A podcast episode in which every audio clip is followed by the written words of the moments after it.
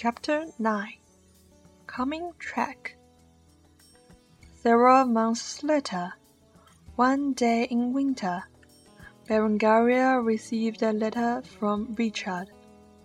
Henry II was still unwilling to appoint Richard as her heir.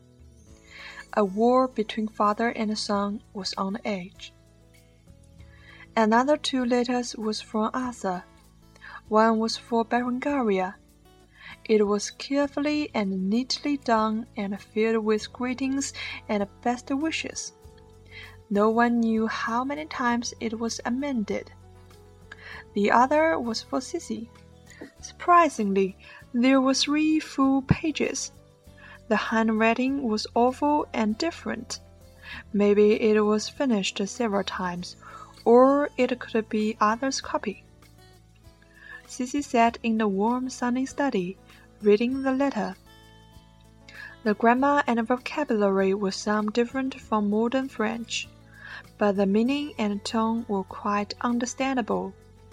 Former part expressed the pride of exposing her confederacy, and a crowd and a crowded on whether she would and crowded on whether she was living in misery and the later part angrily declared that she must come from hometown of Santa, and was sent to seduce princes.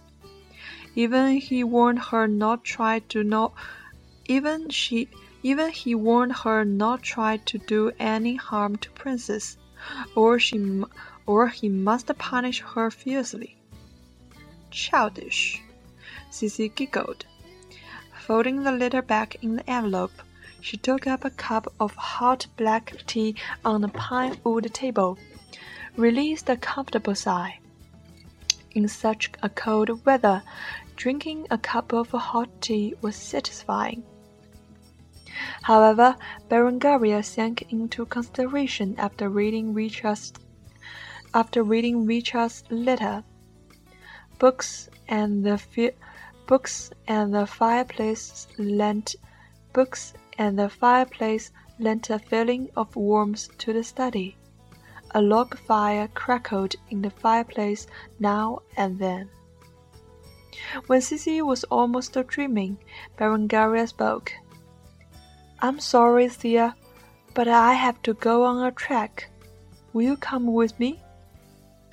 Where will you go? May I come together? Sissy was immediate, Sissy was immediately sober. Would she meet Richard now? Berengaria smiled. Of course you can. I plan to visit some castles in my manor, but I worry that it might be very cold on the way. I'm not sure whether you could come across. Do not push your, do not push yourself so hard, Thea. Sissy shivered a little, referring the freezing winter outside but it was Ria, her only sister in this world. She nodded firmly. I'm sure I can manage it. Terrific! Berengaria hugged her. We may stay for about a month. I will get preparation for it. You could take a nap here before I come back. A month. Sissy mourned for herself inwardly. After getting on the carriage, Sissy was still a little regretful for being hot-headed. But she had no other choice, did she? How could she leave her sister alone with knights in ice and snow? You haven't visited other shadows of me. You haven't visited other shadows of mine, have you? We could go over all of them this time, though others may not as comfortable as Kennisburg, but I promise but I promise you that but I promise you they are warm enough. Berengaria smiled to Sissy, considering her tremendous fear of coldness. Generally her underlying Generally, her undersized little sister would have terrible black eyes without fireplaces, without fireplace.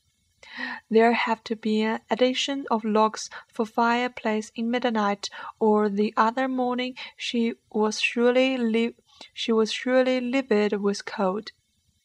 Before Sissy coming to Kennisburg, fireplace would not be fired until first snow, but now in November, fireplace had already come into use for Sissy. Do you visit other castles at this time each year? No, actually, I seldom check them. They, regu- they regularly send tributes to Kennisburg. Berengaria turned to be serious. This visit, I hope these horses and castles could provide more tributes next spring.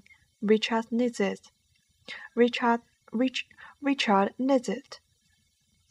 Sissy sighed. But you could not provide more than his duke. I know, but if only I have, I will give all of mine to him. As long as he, as long as he knows my sport to him, I am satisfied. Ria, as long as you take care of yourself, Duke will be at ease. Even if he does not need my help at least, I should take care of my own knights and give him no excessive burden. It is not easy to go on expedition. Every one should burden his own ration. Berengaria replied. Sissy recollected some movies depicting medieval war. It seemed that knights were not with re- it seemed that knights were not with rations like meat. Well, well, if those were all filmed, the knights would not seem so handsome. When Richard left Kennisburg, every knight seemed to have three horses. The other two might for the ration. If I follow them, do we need to ride horses? Berengaria looked up Berengaria looked her up and down and smiled. If there is only I following them, I could ride a horse. I could ride a horse. Dear, don't worry. We could take a carriage but we may be left behind a little. Sissy cast about the date of the crusade. There should be nearly half a year before it started, and maybe she could adapt and maybe she could adapt to riding a horse. The carriage was much slower, and there would be nothing exciting when they caught up with Richard's army. Furthermore, the father furthermore the farther they left behind, the more Berengaria worried about Richard. I'm wondering that I may learn to ride, and then we could keep up with them. Are you sure, my dear? Berengaria held Sissy's hand, which made her little, which made her a little nervous. She was not to blame, but she really had a little experience of riding horse. Even worse, horses were horses here were like mustangs and untamed. She could even read the defiance revealed in their eyes. Whatever, if she could come over time travel, riding horses was just a small case. So she replied, I'm pretty sure. Well then, I may arrange you a courtly I may arrange you a courtly knight to teach you. There was no entertainment and romance travelling in the icy world. In icy world, firstly, she was too cold to do. She was too cold to do more activity. In addition, although the surroundings were beautiful with snow, but there was beautiful with snow, but they were barren and monotonous.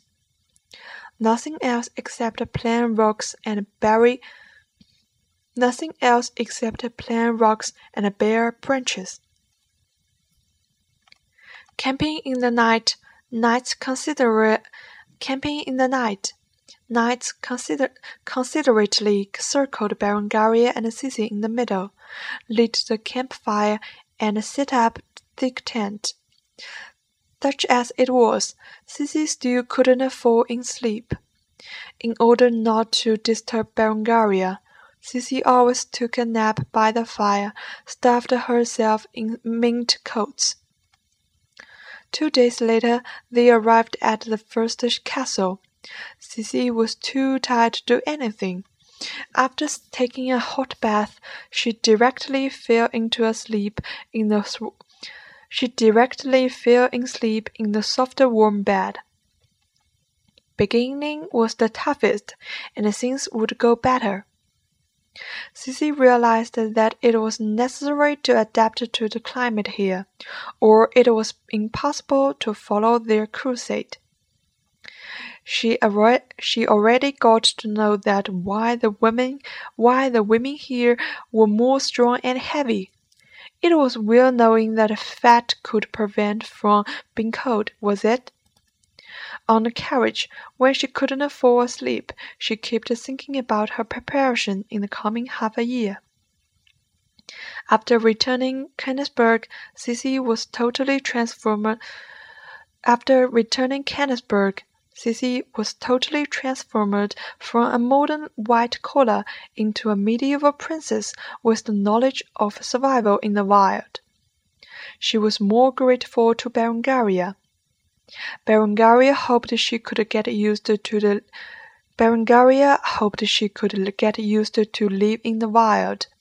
Or if she went on the trip alone, she could finish the trip easier and earlier. Whatsoever, both of them received a lot.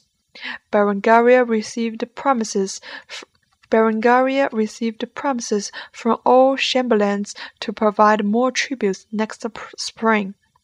Cici learned how to survive outside. The crusade was nearing.